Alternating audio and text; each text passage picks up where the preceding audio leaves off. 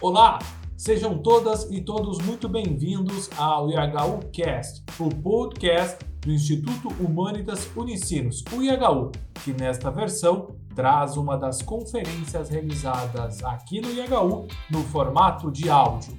Nós seguimos revisitando o pensamento de Antônio Negri, que morreu agora em dezembro de 2023. Assim, reproduzimos a conferência da professora Bárbara Zaniek, da Universidade do Estado do Rio de Janeiro, a UERJ. O título da sua palestra, realizada ainda em junho de 2016, é Tempos Múltiplos e Multiformances, Resistências a partir de Gilles Deleuze e Antônio Negri. Confira!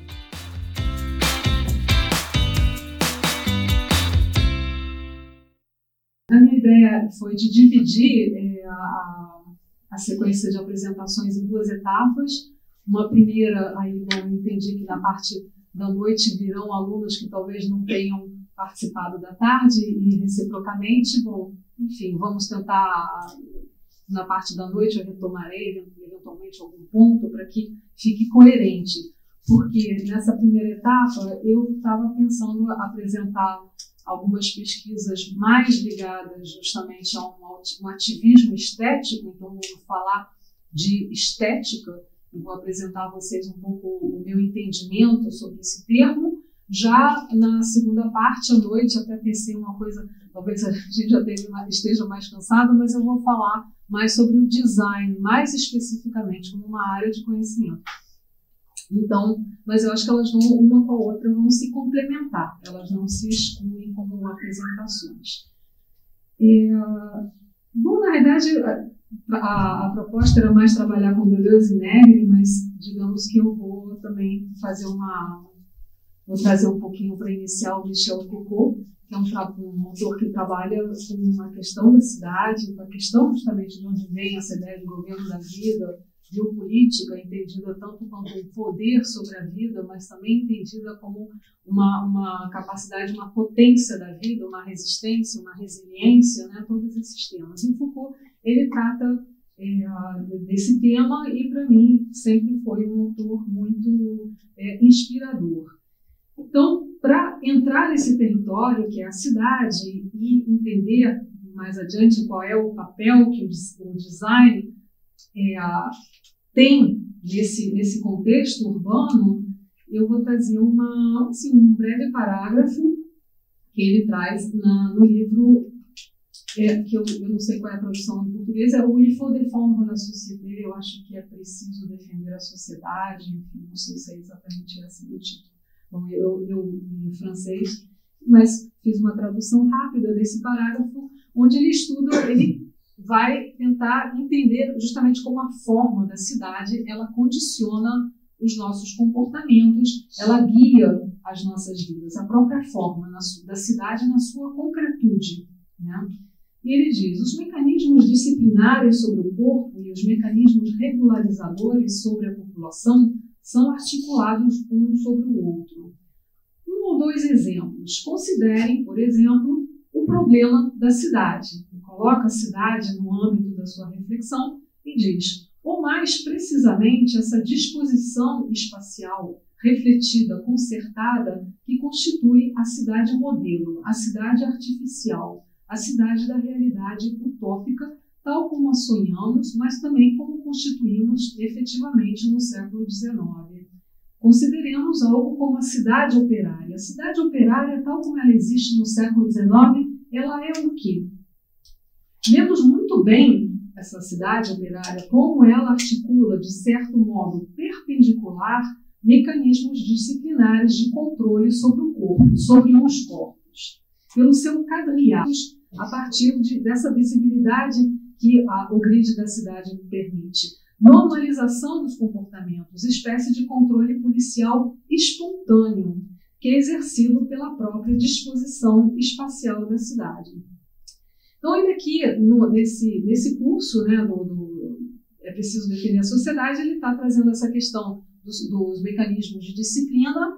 É, um ano mais tarde, ele vai começar, no, foi em 1976, a trabalhar a questão do dispositivo de segurança, ou seja, a gente vai está saindo de algo mais da disciplina para o que ele chama de controle, né? sabendo que essa passagem não é bem uma passagem, mas um um entrelaçamento desse tipo de poder.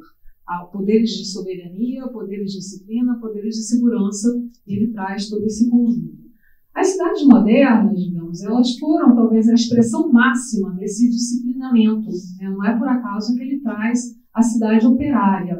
Mas as cidades modernas, elas foram, de um modo geral, a expressão máxima desse disciplinamento dos corpos, né? em, em prol de uma produção, de uma racionalização da produção, vai abarcando pouco a pouco não apenas a produção, mas a própria reprodução da vida.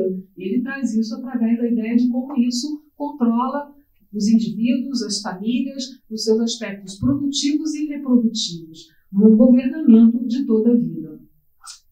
Aí eu coloco até como um pouco uma provocação, já tentando aqui mas ela é uma exceção no Brasil. E mais uma vez, assim, meu filho mais velho, ele recentemente foi morar em Brasília e disse aquilo é um horror, né? Ou seja, é, é um exemplo de uma cidade ícone, uma cidade é, que tem uma, enfim, tem um valor para a humanidade, e ao mesmo tempo ela não se alastrou como modelo pelo Brasil, está longe de ser uma, um modelo hegemônico. Entanto, como indicado por Foucault, esses mecanismos de, de, disciplina, eles não são a única forma de governo da vida. Eles são complementados, como eu já dizia, por esses dispositivos de controle. Então, para além dessas grids, né, esse esquadrinhamento, é, essas linhas duras que disciplinam os nossos corpos, que conduzem os nossos corpos no dia a dia, existem também as, as grids, né, essas grades temporais que são menos visíveis menos concretas, palpáveis que as primeiras, né? mas que também controlam nossas mentes, nossa atenção, nossa subjetividade. Existem outras grids, grids mais temporais do que espaciais, que condicionam é, a nossa subjetividade, enfim, são através dos horários, as grades de programação, nossos cronogramas, enfim, nós funcionamos dentro de certos é, parâmetros. Nossas cidades, é, as cidades brasileiras, como não conheci, não tive tempo para conhecer aqui em Porto Alegre, estou sempre nessa, de passagem, mas elas são aglomerados né, de territórios, elas não são modernas, a, a, modernidade não venceu integralmente no Brasil, apesar de termos essa cidade ícone, que é modelo internacional, elas são, na realidade, é, aglomerados. Nossas cidades são aglomerados de territórios né, espaços e tempos muito heterogêneos. Eu, bom, vivo no Rio de Janeiro, e o Rio de Janeiro é isso, é uma, uma, uma heterogeneidade, não só espacial, no sentido, a gente pode pensar em termos de morro e asfalto, mas é uma, é, é uma heterogeneidade temporal, o tempo do asfalto, o tempo do morro, o tempo, vamos ver, das manifestações. Eles convivem, de certa forma, imbricado. O mais interessante é que esses territórios tempos eles também não são estanques, né? eles são é, permeáveis, há uma porosidade, uma possibilidade sempre muito presente da transformação de um território em outro. Há quase que um medo, pelo menos muito presente no Rio de Janeiro, de certa favelização, né? porque a favela ela é vista como algo é, nocivo a essa modernidade que se quis de determinado, sobre determinados modelos. Então, essa é, a favelização está sempre presente na cidade como um perigo, uma possibilidade de se transformar nesse outro. E essa possibilidade ela se faz muito visível e presente nas ocupações de centros urbanos. Então, eu vou, essa, a primeira parte da minha fala, antes de eu começar a falar realmente das, das manifestações mais recentes, eu vou fazer só um, breve, é uma breve passagem por uma pesquisa que foi a minha pesquisa de doutorado, que levou a, a, um, a um, livro né, que foi publicado, que se chama Outros Monstros Possíveis, e que foi iniciada, vamos foi iniciada a partir da, é, da, de uma ocupação em São Paulo. Foi Que a gente pode botar talvez aqui. Isso aqui. Aqui não, isso aqui. Vamos ver se. É. Ai, já tem tudo. Não. Então, é, eu vou falar um pouquinho dessa, dessa ocupação, né, para introduzir essa, de onde vem essa ideia dos tempos múltiplos, né, de pensar a cidade não só como uma heterogeneidade espacial, mas também como uma heterogeneidade temporal. Isso a partir dos efeitos de uma ocupação em São Paulo. Eu vinha, eu, eu iniciei o doutorado pensando na ideia do monstro, né, esse híbrido muito baseado nessa figura, nesse desenho meu que, meu, que eu encontrei no, no, no frontispício do, do, do, do, livro do Leviatã, do Thomas Hobbes, né, onde tinha essa figura de uma representação do soberano feita de uma multiplicidade de corpos, né, uma multiplicidade de pequenos corpos, essa cabeça soberana e, sobretudo, o que me interessava, que é uma coisa que as pessoas geralmente não veem de imediato, mas sendo meu a cidade, o território que eu queria entender, essa figura de soberania, ela, ela se projeta na cidade.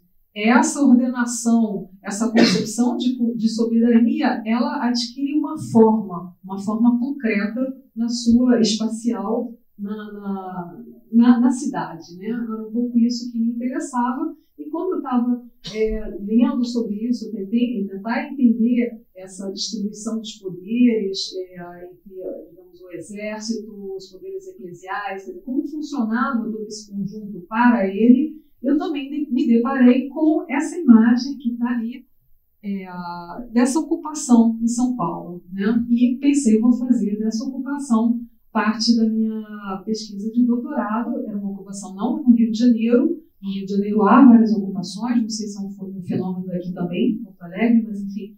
E é, me chamou a atenção é, inicialmente essa, essa bandeira lá em cima, né? Os zumbis somos nós, essa possibilidade era uma ocupação em pleno centro de São Paulo, com essa enorme bandeira que evocava palmares, quilombos, a possibilidade que eu chamei de uma, de uma outra organização social e política, né, é, moderna ou altermoderna, talvez, uma alternativa à modernidade tal como a gente conhece, é uma organização mais quilombola, enfim, quais seriam essas alternativas? Pensar nisso aí. Então, eu fui, na verdade, como eu não moro em São Paulo, o que eu fui vendo não foi tanto a organização da ocupação em si, embora é, eu ficava sabendo, claro, tinha alguns elementos, mas não suficientemente elementos, porque nem tudo isso era colocado, mas eram ocupações que tinham um fator de auto-organização muito grande, eles limparam o prédio, organizaram limpeza, segurança, luz dentro da ocupação, colocaram as crianças, inscreveram as crianças nas escolas dos arredores, os adultos é, realizavam, é, digamos, um trabalho informal, justamente, né? muitos eram catadores ou tinham pequenos empregos na, na, na região. Mas o meu trabalho não é sociológico, eu fui tentando entender como essa ocupação, o que, que ela dava a ver para a sociedade, e a partir do que, que ela dava a ver, como ela conseguia resistir naquele espaço. Então, eu fui me interessando, eu não me, me estender, porque eu queria chegar à, à pesquisa mais recente, mas eu fui trabalhando essa produção de cartazes, que me interessou. É, eu estou falando do tempo, mas, é claro, me interessava a questão da multidão, me interessava a questão, a possibilidade da resistência a partir dessa, justamente desse sujeito múltiplo, que é, em parte, esse precariado, pessoas que vivem na mais extrema informalidade, mas que tiveram a simpatia, o apoio de, é, de artistas, de designers, de pessoas que tiveram a empatia e que começaram a dizer: não, aqui há uma potencialidade, uma outra, um outro modo de vida na cidade e que ele nos mostra, ele nos faz perceber outras possibilidades de corpo social e político. Então, houve uma grande empatia por parte de artistas e designers com essa população muito precarizada, pobre mesmo, né, uma população de pobres, e, é, e se dava através dessas, é, essas, essa produção de cartazes, essencialmente, e uma, uma, produção estética mesmo, né? por exemplo, os momentos de expulsão. é, em, em, determinados momentos o, o, o, prédio era esvaziado, as pessoas voltavam a ocupar o espaço público. Nessa ocupação do espaço público, ela se apresentava à sociedade, colocavam lá o cartaz, esse cartaz né, gentrificado, para chamar atenção, para comunicar algo sobre essa, essa população. Então, me interessava essa, como essa população estava conseguindo comunicar algo à sociedade. Não vou entrar no detalhamento da, da, minha análise dos cartazes, mas, digamos, eu trabalhei com várias questões. O cartaz me interessava porque ele é um objeto também ele múltiplo, reprodutível, né?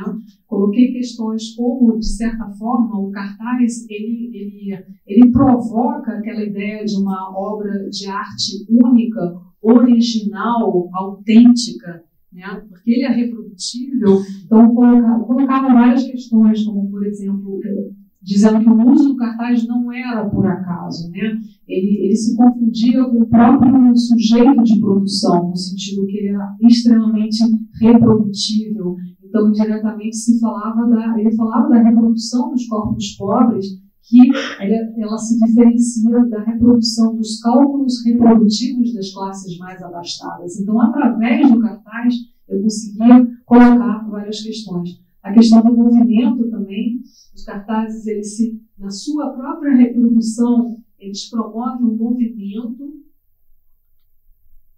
o cartaz Homens Ignorando, enfim. É, esse aqui também é um trabalho do, dos sonhos, como o, o, os artistas, os, os designers envolvidos na atividade iam falar com a população e, e colocava, perguntavam quais eram os sonhos daquelas pessoas que viviam lá e conseguiam dar uma comunicação, comunicar isso para a sociedade. Movimentos de performance, enfim, foram, muitas coisas foram feitas. A cartaz máscara, né, a questão da máscara também me interessou, trabalhei em cima do Bakhtin, é, por conta da própria essa ideia da, da subversão, né, da carnavalização como uma subversão do poder, como uma, uma subversão, é um poder destituinte, né, o carnaval ele destitui, o rei repõe o, o, a pessoa mais simples no lugar do rei, enfim, havia vários processos que davam para ser lidos também através dessa ideia de um cartaz mágico. Então, aqui é todo um trabalho de pesquisa da época do, do, do doutorado, da ocupação, como ela foi. É, isso aqui é um, foi todo um mapeamento que fizeram de todas as ocupações presentes naquele momento em São Paulo. Né? É algo muito. E é uma realidade urbana que eu acho que nós temos que entender é, que a solução não pode ser a repressão. Por acaso, esse prédio da Prestes Maia, depois eu fui buscar mais recentemente, ele é, recentemente, foi no ano passado, o, prefeito de São Paulo, Fernando Haddad, ele finalmente desapropriou o prédio e ele vai destiná-lo às famílias, à moradia das famílias que estão desse, ao longo desse período. A ocupação, se não me engano, começou em 2005, 2006, corresponde mais ou menos à época da minha pesquisa, ou seja, é, 10 anos depois a essas famílias vai ser entregue a, a, a propriedade, ou seja, um efeito né, que no tempo valeu a pena é, resistir. Então, entender que esses processos podem ser formalizados, pode-se é, trabalhar em cima disso de uma forma digna. Não vou entrar nessa parte, não, porque. Não. Senão eu vou entrar muito no Rio de Janeiro. Vamos, vamos. Vou continuar um pouquinho aqui para tentar chegar às manifestações de hoje. Então, é, percebia, digamos, através dessa, desse meu estudo do, dos cartazes, né, dessa reprodutibilidade, do movimento, das transformações do próprio cartaz, né, o cartaz que se faz máscara, o cartaz que se faz elemento de performance, né, certa abertura do espaço, do tempo, abertura das estriagens é, espaciais e, e temporais da cidade. No caso Estou tentando separar a questão espacial da questão temporal. No caso da grid, do, grid urbano, ela, essa, quando a ocupação ela surge, ela emerge no centro da cidade, ela surge para além das nossas noções tradicionais de público e privado. Ela é uma outra configuração. Isso me interessa, eu acho que tem interessado várias pessoas na perspectiva do que você tem chamado de comum. É algo que não é o público, não é o privado, o que, que é? O que, que seria, é, qual é esse embate? Porque, na verdade, são em prédios públicos, né, a maior parte dessas ocupações são prédios públicos, mas que o público, o Estado, não faz uso. Então, em que medida se pode ocupar, não em nome também de uma propriedade privada, mas qual seria a configuração jurídica, esse comum, que pode levar a, a, ocupação a ter realmente uma resistência no tempo? Então, é, essa ocupação ela não é morro, não é asfalto, não é público e privado. O que, que ela configura? Ela é configuração do quê? Qual é essa figura que eu atribuo ao comum? Mas, enfim, não vou entrar ainda nessa questão. Ela, no grid do tempo urbano, no grid do nosso tempo urbano, o tempo no qual toda a nossa vida ela é, é, ela tem, ela é guiada por certos fluxos normativos e são necessários, né? Nos transportamos de um lado para outro da cidade, temos um trabalho, temos o tempo do trabalho, o tempo do lazer, mas a, a ocupação, até pela própria é, informalidade dos seus trabalhadores, ela tem outro tempo, ou talvez ela articule essa variedade de tempos. Ela tem um tempo da cidade ao qual, de certa forma, ela, ela resiste, ela tem uma outra temporalidade. Então, essas é, rupturas, ou talvez mais do que uma ruptura radical, esse jogo entre o público e privado em termos espaciais, entre o tempo normativo do trabalho e o tempo é, do ócio, eu acho que tá, elas estão todos presentes ali na ocupação. Né? Uma outra coisa, para fechar essa, essa parte e avançar, é, eu diria me interessou também não só a produção de cartazes ali no entorno da, da, da, da ocupação, mas também as manifestações. Eu percebi que o cartaz em si não era suficiente para entender os efeitos que uma ocupação pode ter na cidade. E, de fato, havia pontualmente é, manifestações para além da ocupação. Era preciso que eles saíssem daquele lugar e fossem, por exemplo, em, é, como manifestação para a casa do prefeito. Em outro momento iam até o centro da cidade. Em outro momento iam para uma outra ocupação. Havia essa necessidade de sair para é, conseguir comunicar. É, o que, que eu ia dizer sobre isso? Ah, eu acho é, essas manifestações, na verdade, isso foi é, o que me levou a pensar isso, não apenas, apenas em termos de manifestação, mas em outros termos, eu cunhei esse termo multiformance, né, para dar conta da multiplicidade dos autores, da multiplicidade dos, dos tempos e também da multiplicidade é, das formas expressivas, porque muitas vezes essas manifestações ganhavam, por exemplo, a forma de uma procissão. Muitas vezes essas manifestações ganhavam a forma de uma, de uma carnavalização, de um carnaval fora do tempo do carnaval, é, ganhavam a forma de um cortejo. Ou seja, multiplicidade de atores, mas multiplicidade dos tempos, mas também das formas de expressão. E, é, e ela também ganhou outros conteúdos, porque, além da questão da moradia, que era, digamos, a, o conteúdo mais urgente para essas pessoas, ela foi, é, assim, pensando sempre na Prestes Maia, o que, que foi, qual foi a sua potencialidade. Ela foi aglutinando, aglomerando outras lutas, para além da questão da moradia. Ou seja, as pessoas que lutavam contra uma imposição cultural unificada, né?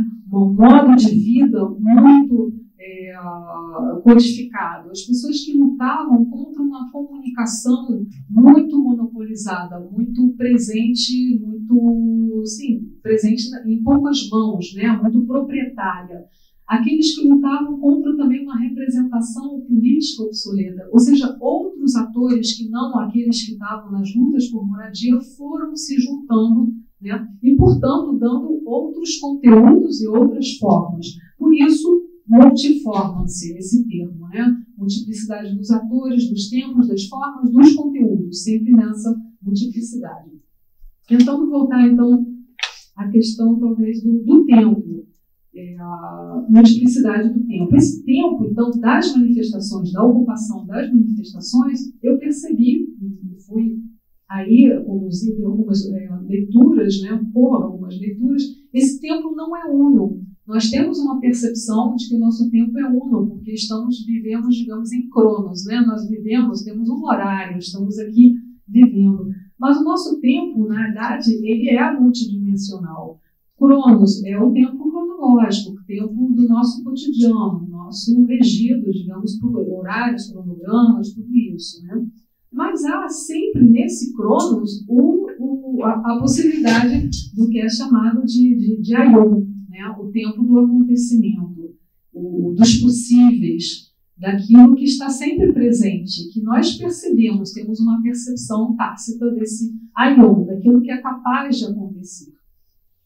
E temos o Aion, o, o, desculpa, o Kairos, né? que é o tempo do momento, porque o Aion, ele se abre, ele se apresenta, ele está aí presente. Mas é preciso, talvez, uma força maior para perceber a sua presente e a presença e pegar a oportunidade, tomar a oportunidade e agir. Essa é a força do Kairos, né? o tempo do momento, da oportunidade a ser colhida e que não se reapresenta, né? Ou se toma naquele momento ou não. Então, essa percepção da multiplicidade dos tempos é muito importante nos movimentos, né? porque justamente eles estão ali um limbo, à margem da vida é, normatizada, e eles precisam jogar com isso, e essa percepção é importante.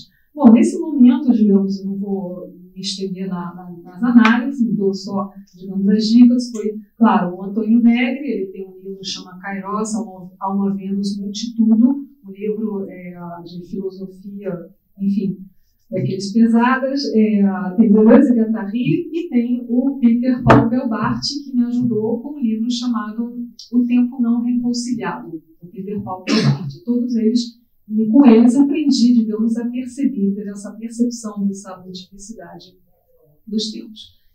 É, eu acho que é uma percepção importante, porque, de fato, eu acho que os movimentos precisam tê-la até para ter essa capacidade de resistência, entender que aquilo que hoje morre vai dar, de certa forma, outros frutos, né, que um pouco estava conversando com Suzana sobre isso, algumas é, ocupações elas são removidas, despejadas, mas elas voltam em outro lugar, em outro momento, ou voltam de outras formas. A gente estava conversando, por exemplo, sobre as, as ocupações da escola, né, das escolas, que é um fenômeno agora que está acontecendo em várias cidades brasileiras. Ou seja, aquilo não se dá talvez mais dessa forma, mas vai se dar de outra forma. Ter essa percepção, mas também de que elas também continuam. E aí tem, tem um outro livro que eu acho muito bonito para pensar isso, que é o do Jorge Didi Huberman, que fala da sobrevivência das, dos vagalumes e fala desse tempo do vagalume ele acende e apaga.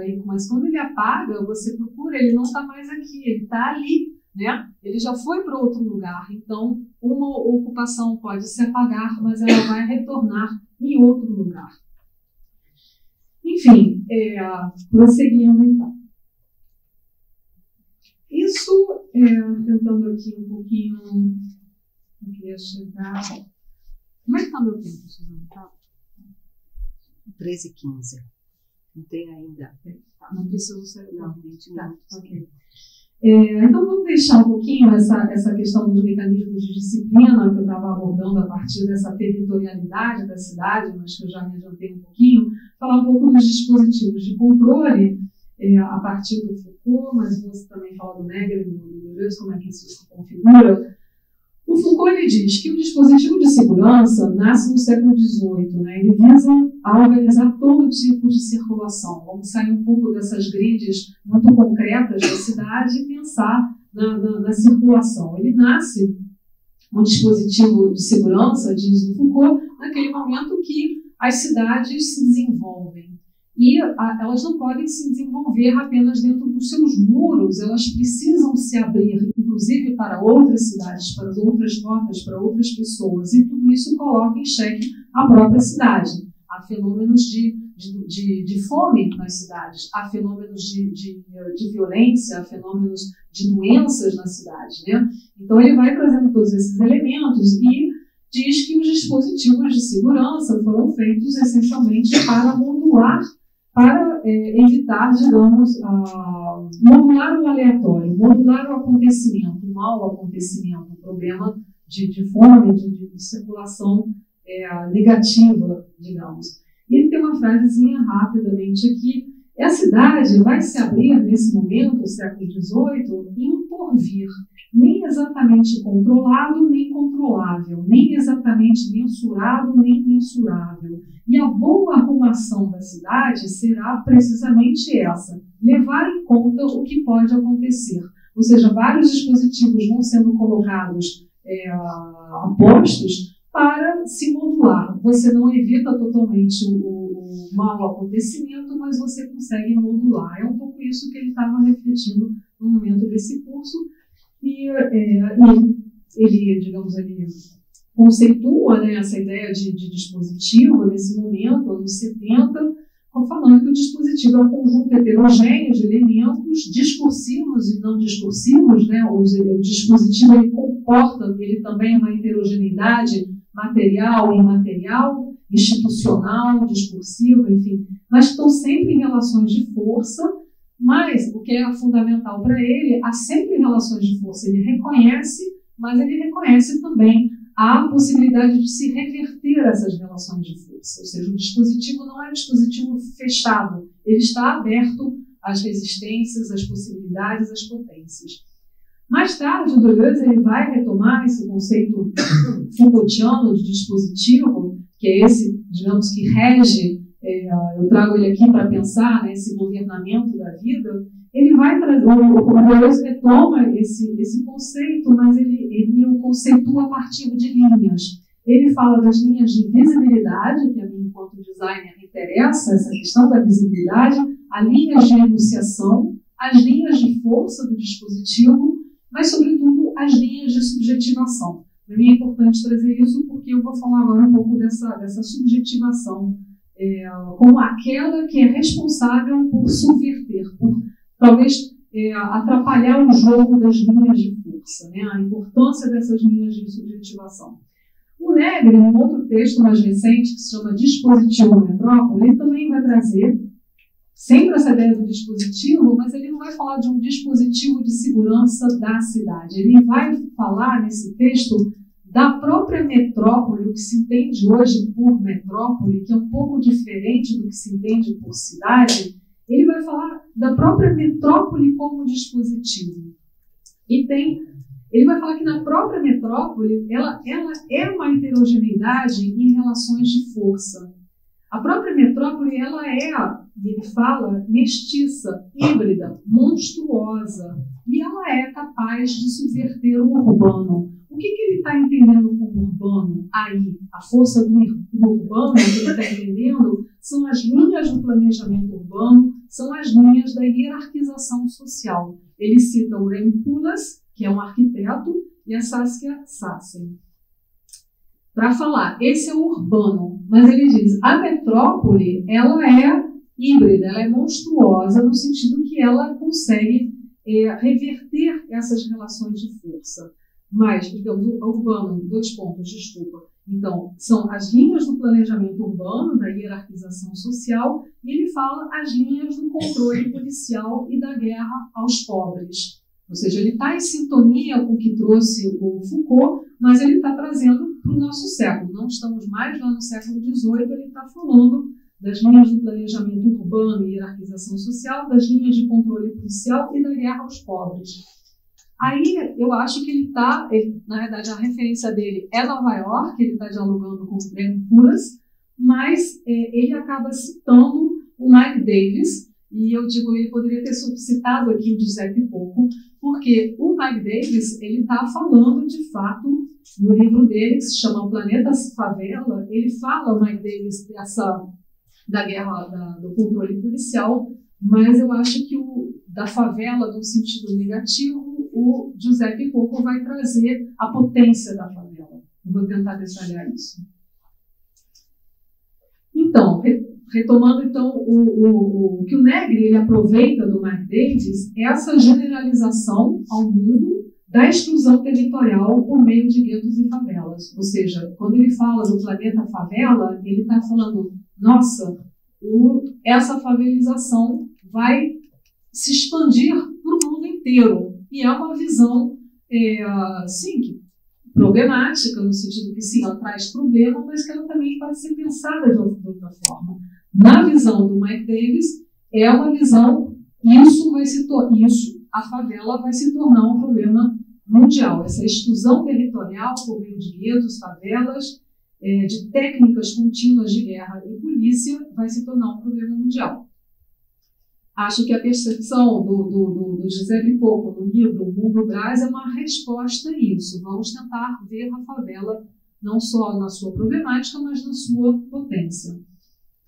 O Negri assinala né, que esse, essa, essa questão da, da, ela é global, são fenômenos globais né, que estão surgindo é, no mundo inteiro, em todas as metrópoles, mas ela toma forma, é um fenômeno global, mas ela toma forma localmente. Né? E o que ele quer assinalar são justamente é, a potência da metrópole. Não é só esses dispositivos de controle, de guerra aos pobres, mas a potência. E o que, que ele nos diz? Vou ler um parágrafozinho. Nós pensamos que a metrópole é um recurso, um recurso excepcional e excessivo, mesmo quando a cidade está constituída por favelas, barracas, caos. A metrópole, a, a metrópole não pode ser impostos nem esquemas de ordem prefigurados por um controle onipotente pela terra e pelo céu, através de guerra e polícia, nem estruturas de neutro da metrópole, essa que ele está evocando, está em jogo pelo excesso de dispositivos de, segura, de segurança atuando de forma sempre mais é, complicada com relação aos pobres, com relação às favelas, mas também nos outros territórios. Né? Isso no caso do Rio de Janeiro. Então, continuando, como não reconhecer o que vem acontecendo no Rio de Janeiro? Não apenas pelas favelas, mas pelas técnicas contínuas de guerra e de polícia. É nesse processo né, de transformação do Rio de Janeiro numa cidade global, né, o Rio de Janeiro entrando é, é, num circuito de cidades globais por meio de uma série de mega eventos, mega equipamentos, né, mas sobretudo de mega eventos que abrangem esses mega equipamentos, Copa do Mundo e Olimpíadas, e surgiram essas técnicas de guerra. Eu estou chamando aqui as técnicas de guerra como as remoções sistemáticas de comunidades e ocupações.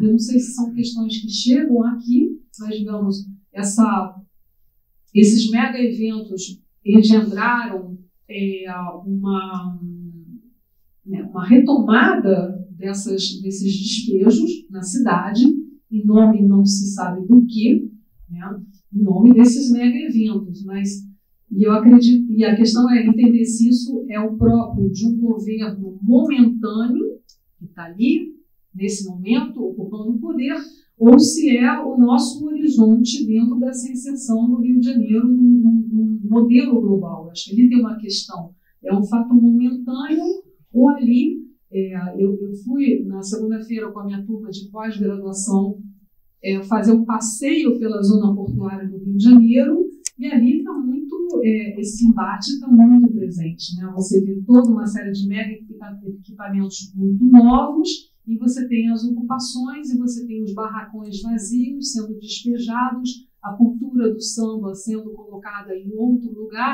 enfim, são esses fenômenos.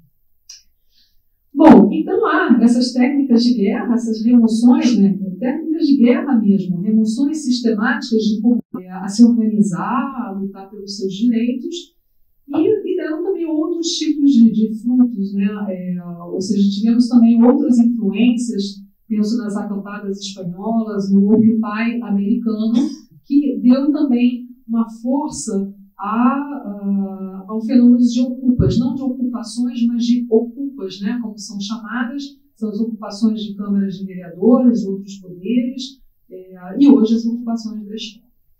Bom, vou chegar então a um, um momento mais. Eu tenho que tirar. É outro. Acho que tem que esse aqui. Não, acho que. Sim. Esse aqui. Esse aqui? Segundo, certo. Ok. Chegando a esse segundo slide. Chegando mais a esse momento de, de, de ocupações, imagens no momento da, da Copa. Isso aqui, vou passar um pouco rápido, foi, foi uma moradores na frente da, da, da, casa do prefeito e vou chegar, digamos, a essa imagem emblemática, eu vou deixar aqui um pouquinho. Então, fazendo essa, chegando em 2013, né, são 2013 para teve dois episódios que marcaram o Rio de Janeiro, né? Houve uma, ao mesmo tempo que originaram, digamos, essa essa imagem, ao mesmo tempo que teve o desaparecimento é, e tortura, depois ficou sabendo tortura e morte do pedreiro Amarildo, houve também um protesto na Maré, uma favela, na, logo na entrada da, do Rio de Janeiro, onde a polícia acabou entrando e assassinou cerca de 10 pessoas, 10 a 13 pessoas, nunca se soube. Nesse momento, esse coletivo Projetação realizou essa imagem, a, mar, é, a Maré Amarildo, né? É, que de certa forma conectava essas duas comunidades, uma na entrada, outra na cidade. É uma conexão geográfica, mas é sobretudo uma conexão subjetiva. Né? Eu estava falando dessas linhas de subjetivação do Deleuze, ou seja, uma percepção é, de uma cidade que se entendia como tal, não uma cidade feita de distintos territórios, mas uma cidade na qual aquilo que afeta a maré vai ser também entendido pela Rocinha, vai ser entendido também pelo asfalto, um momento de por esses acontecimentos e que esses acontecimentos eles se davam dentro desse dispositivo de segurança que se tornou o Rio de Janeiro sob é, o PT. Nessa onda de violência, que foram, digamos, eventos muito fortes e violentos, é, surgiu então essa maré, né? a mar, uma maré de amor. Eu acho que isso que é uma coisa bonita, a maré amarelo é uma, uma, é uma forma de dizer aos poderes somos todos amarelos. Eu acho que essa que foi a conexão que aconteceu nesse momento, uma percepção de que todos esses poderes agem contra nós, somos todos amarelos. Então, um momento de subjetivação muito importante. Vou, é, vou mostrar uma série de imagens aqui. Tem umas engraçadas, umas menos engraçadas. Essa é a família do Amarildo, é uma família mulher, os filhos dele e todas as formas que uh, as pessoas foram para as ruas mesmo com os seus cartazinhos, com suas expressões muito individuais, né? Por aquele acontecimento da poesia concreta, né? Que é uma tradição carioca, neoconcreta, é, a, as substituições de placas né, pelo nome do Adão Ailton, performances, a lembrança da violência. Enfim, é, essas, essas performances, como eu vinha dizendo um pouco, eram esses contradispositivos, né? Era esse momento onde essas linhas de subjetivação conseguiram, de certa forma, se subtrair às relações de força estabelecidas. Um momento em que o poder, no Rio de Janeiro, é, digo, a UPP, o, o, o, governador do estado, eles se sentiram, de fato, é, constrangidos ou até ameaçados, né? Havia realmente uma força ali muito forte. E, é, e era um poder que não era um contrapoder, não havia a vontade de se tomar o poder, havia simplesmente a vontade de se abrir o que eu vou chamar de um campo de acontecimentos, um campo de possíveis, ou seja, de não ser governados dessa forma. É, e talvez essa aliança, naquele momento, entre uma parte uma população muito pobre das comunidades, mais uma aliança com as classes médias, com os bairros é, das vizinhanças, né? E perceberam que essa, essa estruturação do Rio de Janeiro como uma cidade de mega eventos feitas para o consumo global era um problema, claro, de imediato para as comunidades sob o PP, mas era também um problema imediato, colocava questões também para uma classe média, enfim, que vivia a sua vida tranquilamente, não tão tranquilamente, que aquilo ali é, poderia ser pensado, um campo poderia, de alguma forma mais poética, o Aion, esse campo de possíveis, ele se fechou, desde que Cronos, esse tempo cronológico, o, o, o Cronos da, da execução do, do projeto de mega eventos, o cronograma, o Cronos da execução dos projetos políticos, das eleições, tomou as rédeas do tempo. E essas possibilidades não foram atualizadas. Então, desde junho de 2013, né, essa multiforma, a maré, a maré amarilda, junho de 2014, da Copa do Mundo, depois as eleições e essa crise é essa percepção de que essas potentes linhas de subjetivação, esses campos de possibilidades outras para uma cidade democrática, né, no caso do Rio de Janeiro, mas pode ser o caso de outras, ele foi se fechando.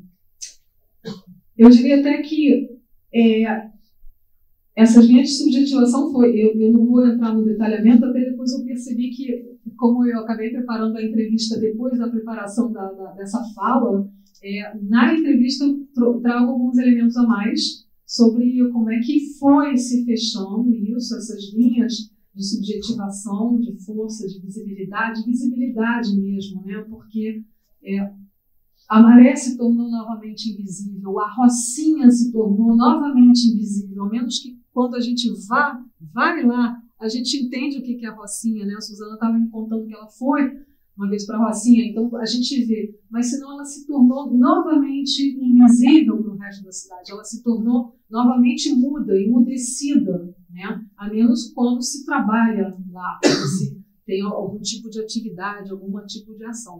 Então tudo isso se fechou, não só se fechou, mas é, a minha percepção, aí já muito pessoal, é, todas as linhas voltando a se alinhar, né? a se alinhar no campo é o nós e o eles. Ou você está com nós ou você está com eles. E qualquer movimento alternativo que, se, que procure se descolar desse alinhamento uniforme, ele.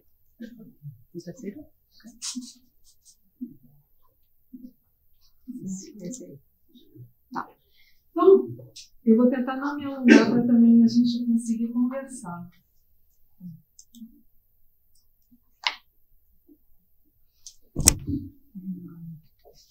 Então, a gente estava ali na Maré Amarela. Eu vou trazer novamente, eu trabalho muito com imagens, até eu acho que vai ficar mais depois mais claro por que, que eu trago todas essas imagens. Aqui a gente está vendo já essa passagem do momento das manifestações pelo Amarildo, essa, essa recusa ou essa crítica, esse questionamento de um modelo de cidade que estava se é, constituindo através de mega eventos de contenção muito forte policial das favelas sem uma contrapartida social. Na segunda palestra eu vou falar um pouco, porque estava comentando com Suzana, fui fazer trabalho em comunidade sobre pacificação e eu acho que isso traz um outro olhar de dentro, é isso é importante, Aqui a gente está nesse momento que a gente deixou o Amarildo já estava lá atrás, isso é quase um ano depois, mas ele ainda estava presente. E ele, digamos, tomou forma nessa camiseta que começou a circular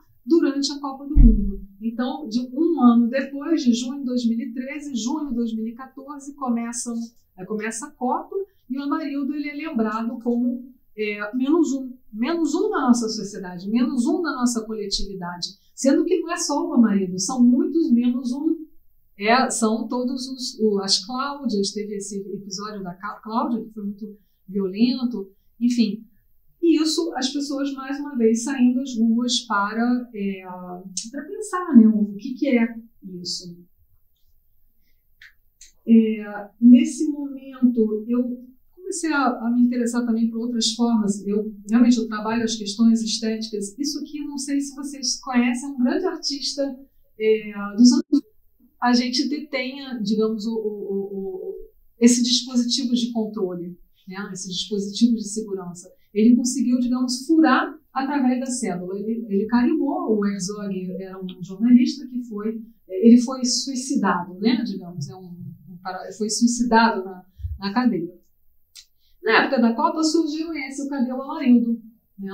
ou seja, mais uma vez, para bloquear é, os dispositivos de controle. Também surgiram, e aí eu estou, digamos, nas minhas taxonomias, eu não estou mais trabalhando com, a, com cartaz, mas essas outras formas que eu chamo de, de inserções, até porque o Silvio Meirelles ele trabalhava, ele chamava disso de inserções no circuito ideológico. Então, como numa época onde é, havia uma repressão através das, é, das redes sociais, né, as manifestações passaram a ser controladas, como as pessoas conseguiam furar esses bloqueios.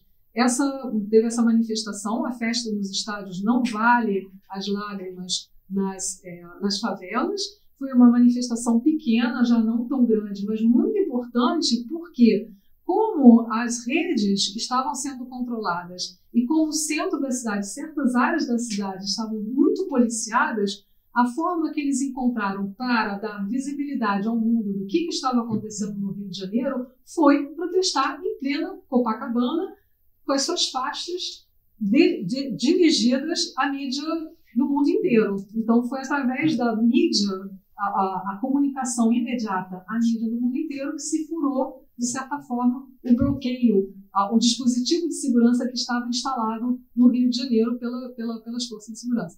Enfim, também na, com idas na, na, embaixada, me desculpem os palavrões, mas enfim, o pessoal não tem. Também uma outra faixa no próprio Maracanã entraram, ou seja, como entender que esses dispositivos de segurança, quais são as falhas e conseguir dar um recado, furar o próprio bloqueio do dispositivo. Mais uma vez, a frase é a frase em inglês, né? justamente para conseguir dar o um recado ao mundo. Teve uma produção, digamos, estética, artística bem interessante nesse período, essas projeções, né, sempre nesse coletivo Projetação. Desviam dinheiro público e você grita gol, né? Enfim, algumas micro manifestações artísticas, isso, assim, desculpa, é um despacho, né? Um despacho contra a, os Jogos Olímpicos, mas, enfim, os Jogos Olímpicos estão aí, né? E o despacho não funcionou. não funcionou. É, Aí que uh, também, enfim, eu acho até interessante né, a forma como levar as cruzes, né, evocar as forças, as resistências né, contra, aqui no caso, as remoções, Hortos, Mangueira, Morro da Providência, são comunidades que, ora, elas enfrentam a, a remoção mais violenta, né, a efetiva, ora, é uma, o que chama de remoção branca, no sentido que é uma remoção pela alta dos, do, dos custos enfim, de vida mesmo. Né? E aqui uma, umas imagens de um momento para falar da censura desse momento. O Amarildo, sempre lembrado, mas todos os outros Amarildos e a, e a impossibilidade de se falar sobre isso. Então, a primeira, a primeira manifestação se chamou A Festa no Estádio Não Vale as Lágrimas na Favela. No momento, era uma favela que é uma, uma, uma manifestação que reuniu a, as favelas próximas e as pessoas do asfalto. Essa outra manifestação, chamada de Marcha Silenciosa, já foi uma manifestação mais de é, mediativistas, é, artistas, designers, estava menos misturada, né? Digo, menos multitudinária. Para mim, a questão da multidão não é uma questão numérica, é uma questão qualitativa, no sentido, não basta ter um número, mas que esse número seja um agenciamento potente na sua formulação. Fechando então com essa questão do acontecimento, então eu queria mostrar as imagens, mas eu não queria perder o, o, o fio assim da meada, é, trabalhando essa questão do acontecimento. Deixa eu pensar. Porque, assim, eu acho que diante desse fechamento, né, de, dessas subjetividades, das enunciação da própria capacidade de enunciar, a capacidade de tornar visível os fenômenos cariocas, é, nasce essa. Como, como, podemos pensar que esse acontecimento de junho, qual é a duração, qual é a, a, a possibilidade que temos de, de fazê-lo permanecer em aberto o suficiente para que ele consiga ter é, a forma, engendrar, gerar outras formas de organização social e política. Eu acho que essa é um pouco a, a questão. Né? São o acontecimento é o acontecimento. Se ele não consegue, naquele momento, uma sedimentação, ele se perde. Ou não, ou talvez ele continue sobre outras formas. Então, essa questão do acontecimento sempre me intrigou Aí eu trago um outro autor, que talvez vocês conheçam, o Maurício Lazarato, escreveu um livro chamado Revoluções do Capitalismo. Ele está na coleção que o José fez na civilização brasileira, é, Políticas do Império. E esse, nesse livro ele fala muito do, de acontecimentos na época, quando ele estava trabalhando esse tema. Ele trouxe maio de 1968, na França, ele trouxe também, analisava Seattle, né, a cidade de Seattle, nos Estados Unidos, em 1999. No caso, estamos aqui tentando refletir sobre esse acontecimento que foi junho de 2013 e por que, ou porque sim, ou por que não, se ele conseguiu engendrar algumas transformações. Ele diz, o, o, o Lazarato, né, que afastando-se das filosofias do sujeito, da sociologia, da economia política, inspirado no Leibniz, no Bergson e em Deleuze, o Lazarato ele vai dizer que a filosofia do, do acontecimento ela define um processo de constituição do mundo e de subjetividade que não parte do sujeito e do trabalho, e sim do acontecimento.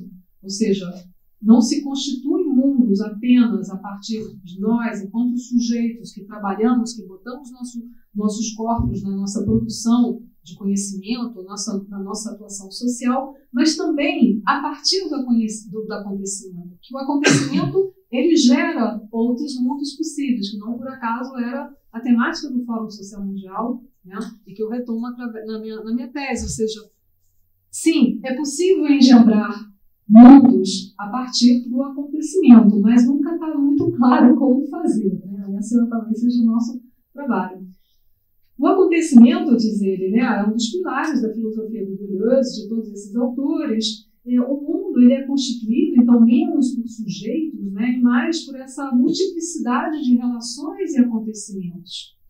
E são eles que criam possíveis, novas possibilidades. Diz ele, ele vai fazer uma distinção entre dois pares, né? Os possíveis, os possíveis, eles não estão dados a priori, né?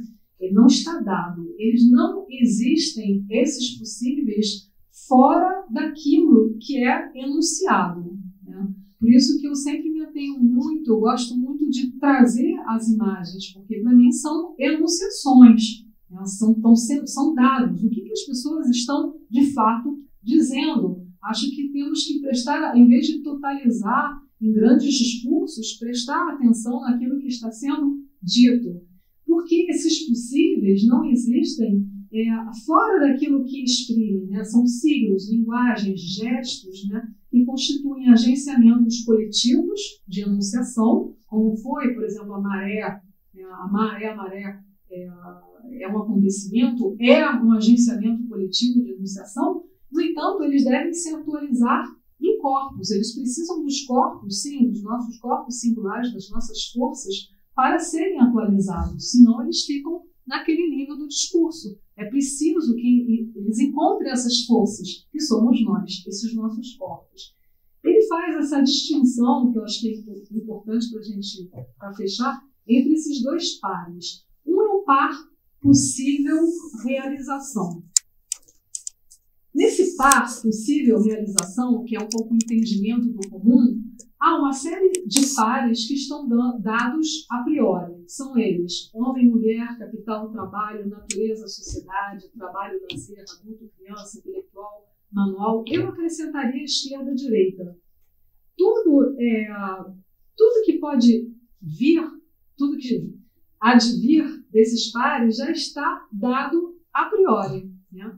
Um par possível realização, temos uma imagem, uma imagem mesmo aqui é, do real que precisa ser realizada. Essa passagem do possível ao real, ela não agrega nada de novo, não há um salto é, qualitativo, uma vez que implica um, uma, um simples salto na existência de qualquer coisa que já estava lá no plano das ideias e que passa a ser realizado.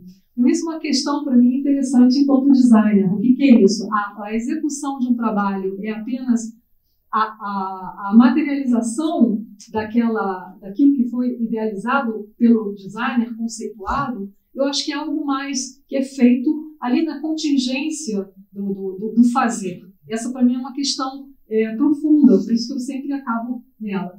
Mas ele vai falar então que essa é uma forma de se perceber o possível, mas que o possível que nós é, vivemos, de certa forma, é, a pensar, é, é, é, são esse par possíveis à atualização. Esse possível, ele não mais orienta o pensamento e a ação de acordo com essas alternativas preconcebidas, essas alternativas ou, ou que já estão dadas a priori. Esse novo campo de possíveis, ele traz consigo uma nova distribuição de potencialidades que estão lá, nesses agenciamentos, nesses momentos muito particulares que foram essas é, multiformas. Ela desloca essas oposições binárias e expressa novas possibilidades de vida. Então, em todo conflito é, político, ou esse conflito que nós estamos vivendo hoje, esse, essa, esses dois regimes, né, esse possível realização e aquele que eles chamam de possíveis atualização, eles estão presentes. Para fechar, o movimento operário, diz ele, a tradição marxista organizou o conflito neutralizando esse regime é, esse segundo regime do possível. Ele faz uma crítica a esse, essa tradição, porque ele diz que nesse conflito capital, trabalho, trabalho, lazer, entre outros, esquerda direita, ele não foi capaz de perceber essa outra possibilidade. Ele já diz que os movimentos políticos pós-socialistas destroem esse esquema sem, per sem perder de vista as alternativas atualizadas, porque de fato essas alternativas estão lá, mesmo no nosso momento. Dizer que não existe conflito, existe conflitos, sim, eles estão aí, senão a gente também relativiza tudo, não se trata de uma relativização. Mas sem perder né, de vista essas, atuali essas, atuali essas alternativas, né, que geralmente estão na, na origem das lutas, né, esse nós contra eles, eles subordinam, eles subordinam a ação à criação de uma bifurcação, de um desvio, de um estado de instabilidade que suspende ou neutraliza essas oposições binárias. Vai abrir esse campo de possíveis, né, que é, ao mesmo tempo, um processo imprevisível, aberto e arriscado. Talvez seja esse o nosso momento. É sim um momento imprevisível, aberto, arriscado, mas talvez seja melhor, enfim, é, talvez algo para a gente debater, arriscar do que voltar a esse alinhamento que não dá conta da, das demandas, que não dá conta desde 2013, 2013 já foi essa, essa evidência que não estava dando conta, e para onde é, vamos, né? O Lazarato retorna a Seattle, né? o retorno a, a a 2013, né, esse acontecimento incrível, uma enorme abertura de possíveis, e, no entanto, nada ou pouco foi atualizado.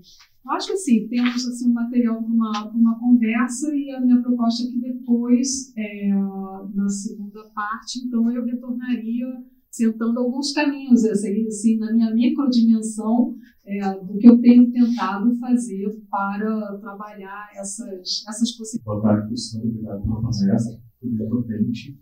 E eu tenho uma questão que vem lá do começo da conversa, que é a questão do poder destituinte. Né? E a minha pergunta é a seguinte: uh, o que está em disputa desse Bom, o que, o que há, essa cultura explicitar aí, é que existem uma série de narrativas que tensionam o poder constituinte.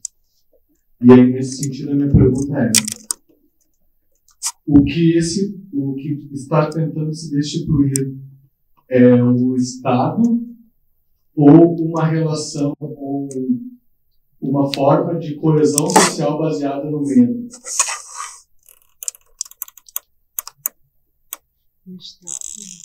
Uhum. É, o que o está tentando se destituir é o medo, e daí a gente conseguir pensar em sociedades uh, a partir não de uma perspectiva distópica, né? Mas é isso, assim, o, o poder constituído é o Estado ou é o medo? E o que está em jogo? É o Estado ou é o medo? Essa é a pergunta. Obrigado. Como, como fazemos? A gente vai fazer um grupo? De, eu vou Como quiser. perguntas? Tu quer fazer não. Tu quer fazendo. É, que pergunta, né?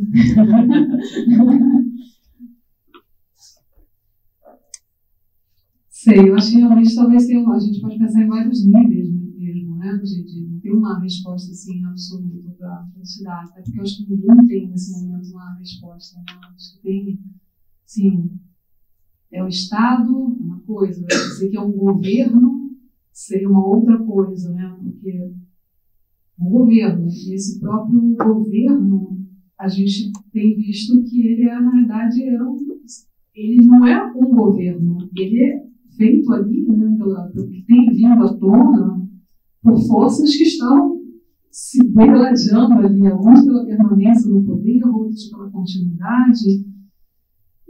Essa questão também do medo, né? Eu acho que talvez até do medo deles próprios, né? Que, de, de porque está todo mundo com medo. Né? Eu acho que, na verdade, quem tem menos medo nesse momento talvez sejamos nós. porque, enfim, pelo menos em direção a eleições, novas eleições, para sair desse embate, porque senão esse embate está colocado ali se sabe o que, vai sobrar e se corre também o risco do vazio, então talvez possa se sair procurando uma nova legitimidade. Né? Mas também não se sabe muito bem, porque é isso, né? pode vir melhor, pode vir pior, é outra uma onda conturbada. Não sei se eu respondi, porque de fato não, acho que está bem complexo mesmo, né? Assim, eu fico pensando em Barthes, quando ele escrevia sobre a, a potência carnavalesca, ele estava ali no momento que ele, a referência dele era um poder soberano, era um rei, era uma figura. Sim, tudo bem, uma corte, mas ele nunca poderia ter imaginado a complexidade de poderes que estão agora ali, né?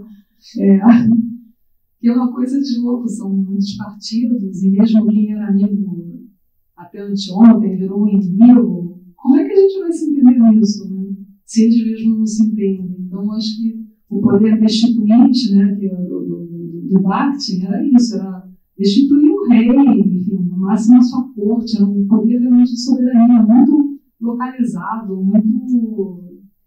Esses poderes que a gente está se vendo são poderes não só multipartidários, sendo que todo mundo ali está envolvido, né? não tem mais né, situação, oposição, a gente não está entendendo muito bem ali que é a história, mas inclusive são poderes que vão muito além.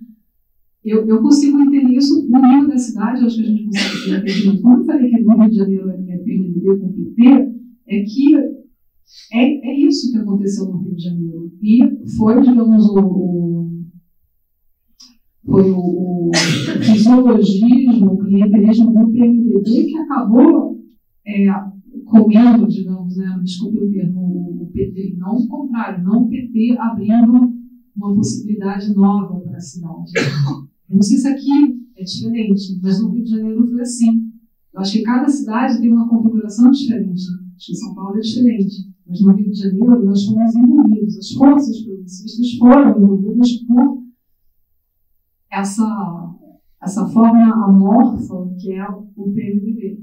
Ou fisiologismo, assim, quero nem partidarizar. É, é essas práticas. Eu falo das práticas do fisiologismo, do PMDB, do patrimônio. São essas as forças, as práticas que venceram na nossa cidade. E não aquelas transformadoras. Isso eu acho mais interessante até de colocar, né, embora mais complexo. Eu só queria dizer que eu fico feliz que eu não tenho uma resposta. É. Porque é isso, sim, né? A gente acha que é produtivo fugir da grande narrativa, né? Sim. De uma resposta para os problemas. Existem muitos problemas e muitas respostas. né? E essa a perspectiva que a senhora traz, dos movimentos que trazem muitas provocações, sugerem também que se busquem múltiplas respostas, né? senão Eu queria Sim. para o microfone. Vai lá na frente. na frente. Vamos usar, refletindo tecnicamente aqui. Eu, acho bom que a senhora não tenha uma resposta, sobretudo porque é isso, assim, uh, a gente tem muitos problemas, e para esses muitos problemas a gente precisa de muitas respostas. Né? E aí a gente vai tateando. Acho que isso também está expresso nas múltiplas narrativas que a senhora traz, de todos aqueles movimentos, né? que são várias provocações que exigem várias respostas. Enfim, que bom que a gente não tem uma resposta. É. Eu fico agora pensando no tema com você, é, eu acho que a, a questão da crise, se tem uma narrativa que eu acho que é uma narrativa, uma realidade mesmo, né, que é a crise da representação política. E aí, quer dizer, ao trazer novas, não é só é, é pensar que essa questão é a crise da representação política, quando a gente vê que, enfim, dizer se é o partido tal, o partido outro, o partido outro, eu não gosto de uma diferenciação, mas no nosso momento, a, as práticas elas foram todas, então, elas se contaminaram.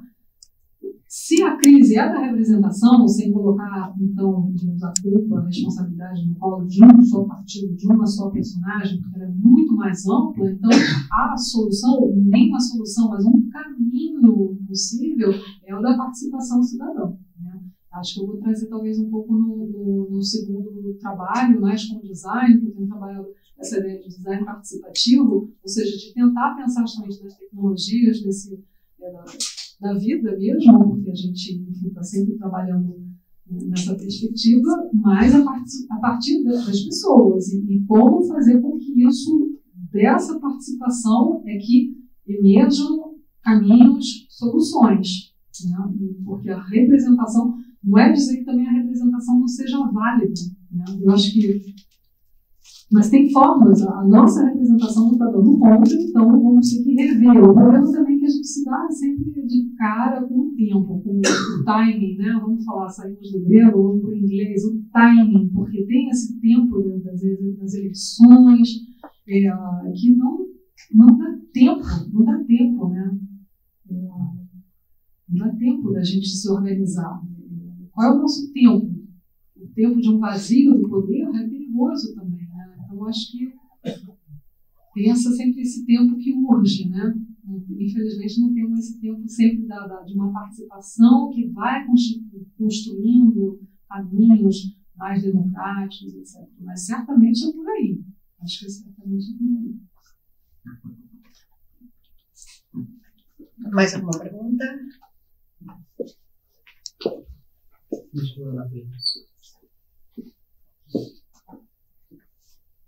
talvez pudesse abrir o final da entrevista de hoje. No final, quando o Pedro vai acrescentar algo, aí talvez pudesse comentar que só faz uma aposta, né? Eu percebo o nome, ele fala do municipalismo, né? Sim. Das eleições municipais, design. Talvez a gente pudesse ler o final da última entrevista, no final, né? Sim. Ah, o que, que tem para acrescentar? Da letra e continuar. Esse no final. Suzana, para pudesse ler para a gente. É, esse é o. Pra, lá em cima. A. Cima, deseja acrescentar? É. Aqui, deseja acrescentar? Ah. Sim. Sim, gostaria de acrescentar sobre essa relação entre design e democracia. Ao longo da entrevista, comentamos o momento político que estamos vivendo, em que o design pode contribuir para sair, em que pode, em que o design pode contribuir para sair da crise da representação, de certa forma, como a pós-industrialização, ou, no caso do Brasil, uma industrialização que sequer se generalizou, o campo do design também viveu uma crise do projeto mas encontrou, entre outras formas de atuação, o design de serviços e de gestão são os mais lembrados. Mas eu mencionaria o design de participação cidadã, na ausência de melhores termos, é o que temos realizado na LADA, em parte inspirado por uma cooperação com o laboratório Code, né? da Dinamarca onde o designer, numa postura menos autoral e às vezes autoritária, deixa de tomar todas as decisões para participar dos processos decisórios com seus skills específicos junto com parceiros. Talvez a representação política possa se inspirar nessa transformação para sua própria reformulação. Em termos de eleições municipais, o design pode ser uma importante ferramenta para democratizar a democracia. Essa última frase, especialmente, pudesse comentar? É, me chamou a atenção. A leitura aqui. Toda entrevista é interessante. Ah, Tá. Mas um design como ferramenta ou mais essa ideia da democratizar a democracia? As duas coisas. As duas coisas, né? Mas especialmente em vista das eleições municipais, do municipalismo, final, o design como instrumento. Né? Sim, vamos, vamos tentar então amarrar essa questão. Justamente, se a questão é a da, da representação política, né, e até dada a, a nossa configuração, né, temos essa capital, que já tem um capital modernista ali no coração do Brasil, foi colocada lá, mas é uma distância enorme, o país é enorme, as nossas diferenças são enormes, né? Assim, indo na concretude, de fato, acho que as eleições municipais são uma chance. Claro que ela também se, elas se dão de quatro em quatro anos, elas têm também um timing apertado, é, mas é onde a gente consegue, talvez, atuar, né? participar, tem grupos, tem os prefeitos, geralmente eles têm uma, um contato mais próximo com a população, eles, é possível, né, até numa campanha, participar de grupos de trabalho para tentar trazer questões, contribuir com questões. É uma coisa possível. Acho que foi feito aqui em Porto Alegre, acho que no, no, Rio tem também uma. Não tem uma tradição, mas tem algumas pequenas experiências. Ah, as eleições de 2012 é, no Rio de Janeiro trouxe um pouquinho isso. A gente, eu trouxe o exemplo da Espanha, né, onde eles estão tentando também o que eles chamam de candidaturas cidadãs, ou seja, é, que são não só articulações entre movimentos e partidos, né, ou seja, não são apenas partidos, e são partidos atravessados por movimentos, e também tem uma questão que me chama a atenção, que eles estão tentando fazer, é de um de um, fazer do político não, não um profissional político, não aquele político que ele hoje é eleito deputado, depois, ele, depois você vai, vai para o Senado, depois não é? é, o político não profissional. Essas mulheres, muitas mulheres lá da Colau e tal, elas dizem que elas vão ocupar, é engraçado até a, a terminologia, elas vão ocupar o, o cargo. São pessoas que têm uma vida profissional, são petistas, são, no caso da, da Manela Carmona, uma jurista, né, uma, enfim, vão ocupar aquele cargo, mas como cidadão, e depois não vai se recandidatar, porque isso também é uma coisa muito, talvez, perversa do nosso sistema, não só do nosso, mas de outros também, né? Os políticos que ficam sempre fazem da política um, um, um cargo, e talvez não seja isso. Eu acho que isso é uma pequena transformação também. Que os políticos nas cidades sejam cidadãos que vou ocupar. Por exemplo, não sei como é que funciona aqui na, na minha unidade, na ERG, é, são os professores que vão ocupar um dia a diretoria. Eles ocupam durante um período, depois passam para a diretoria para o seu colega, enfim. Há uma, é uma outra forma de se lidar com. Eu acho que a cidade é um campo onde isso é possível se experimentar. No nível federal, no nosso país, com as características que ele, que ele tem, seu tamanho, sua dimensão, sua complexidade, talvez seja difícil, mas que tal começarmos por essas bases agora? De fato, tem muitas pessoas que estão pensando em lançar essa ideia de eleições gerais ou eleições presidenciais, e assim, o design também sofreu uma crise de projeto. Na verdade, quando colocou, assim, desde o início da fala, eu falei, ah, engraçado, as pessoas acham, ah, o design é aquela coisa, vai desenhar um copo bonito, uma cadeira bonita, fazer um cartaz bonito. Na verdade, o, o design, é, origem da, dessa escolha, design, a ideia de design é a ideia de projeto. E que se pode estender muito rapidamente a ideia de um projeto de vida. É um projeto, é, é o homem projetando é, seu espaço, vai do seu espaço mais é, doméstico, singular, até a coletividade. Então, o, o design ele tem essa capacidade de, de projeto, tem uma ideia muito forte de projeto, de projeto do homem, da sua vida, da sua comunidade, isso é muito forte. E quando eu digo que ele entrou é, numa, também tem a sua crise, né, a crise do projeto, é a leitura, digamos, mais rasa é essa. Houve um período de, de industrialização, né? É, os nobres faziam isso, os burgueses faziam isso.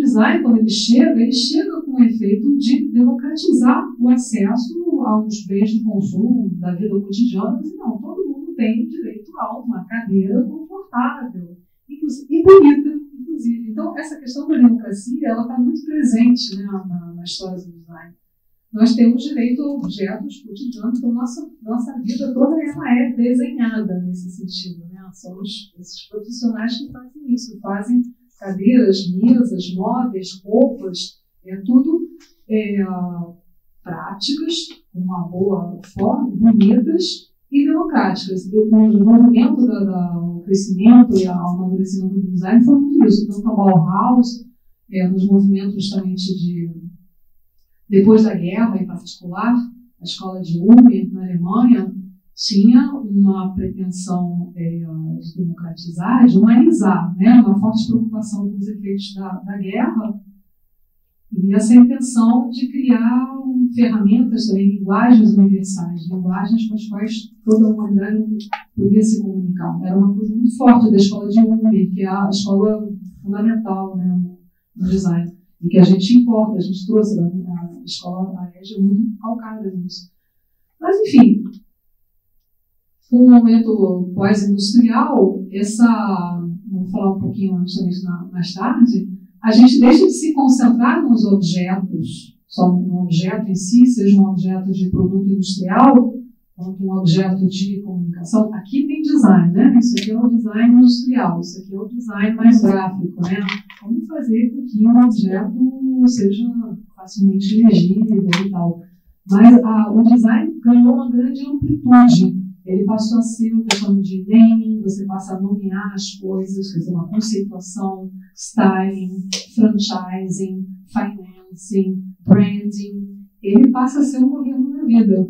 Ele ele vai muito além de uma mera produção do, do, dos objetos. Ele vai muito além, para o bem para o mal, ou, ou à disposição da, da cidadania. A minha questão é, como o design, ele, ele pode abrir esse campo de participação. Então, no, no laboratório no qual eu pesquiso, junto com a minha colega Zoe Anastasakis, que, aliás, a, a Patrícia já Sim. pediu contato e na entrevista Zui também, para ela dar um ponto de vista, a gente tem trabalhado isso.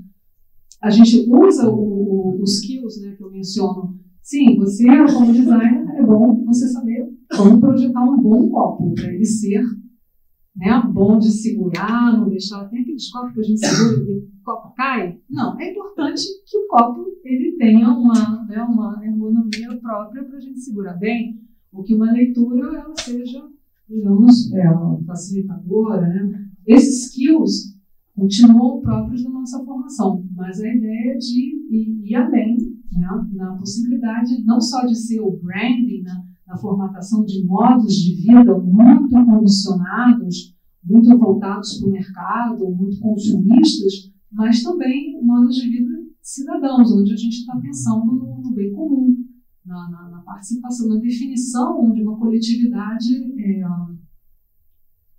possa se projetar. Um exemplo? Teria algum é. exemplo? A gente está é, trabalhando sobre isso. Na verdade, o design participativo ele já existe, por isso que eu até mencionei na Dinamarca. É uma sociedade é difícil, a gente não quer importar um modelo da Dinamarca para cá, né? porque é uma outra sociedade, né? são, são pequenos, eu nem sei quantos eles são, mas eles têm uma tradição de design participativo. É, exemplos. Senhor vai ter que ficar para palestra de Tá bom. Assim, eu vou trazer realmente vários exemplos assim, é, do que a gente tem feito, mas tudo muito incipiente, porque a gente começou esse trabalho é, mais precisamente desde 2013, então eu vou trazer acho, uns quatro exemplos.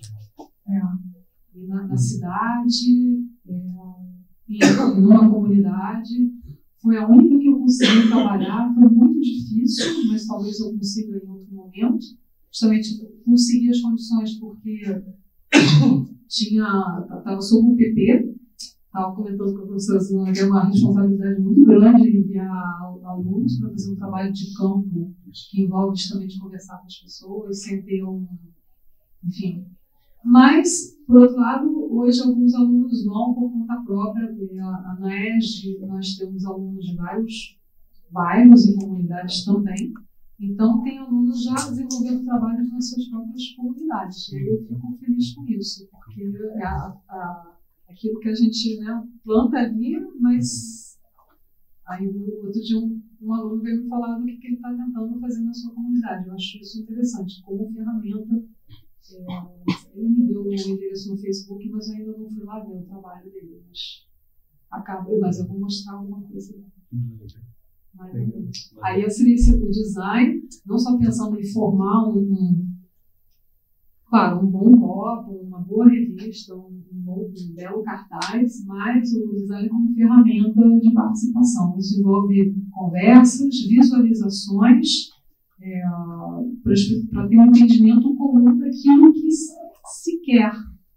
Visualizar, dar a ver aquilo, os entendimentos comuns, que não fique só no nível do discurso, mas também de uma certa visualidade é, que é uma representação, mas também é uma expressão do desejo daquela coletividade. É um pouco por aí.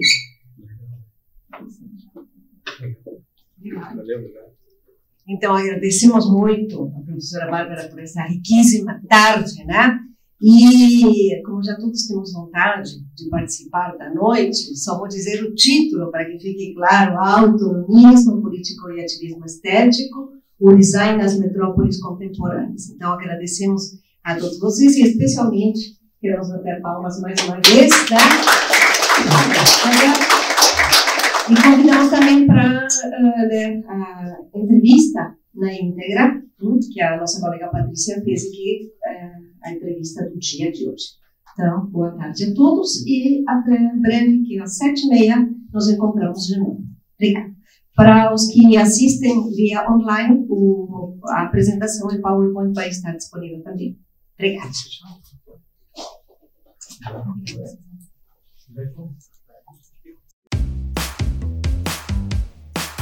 Este foi o IHU Cast, o podcast que a cada semana reproduz uma das conferências que aconteceram no Instituto Humanitas Unicinos, o nosso IHU. A edição é de Lucas Chardon.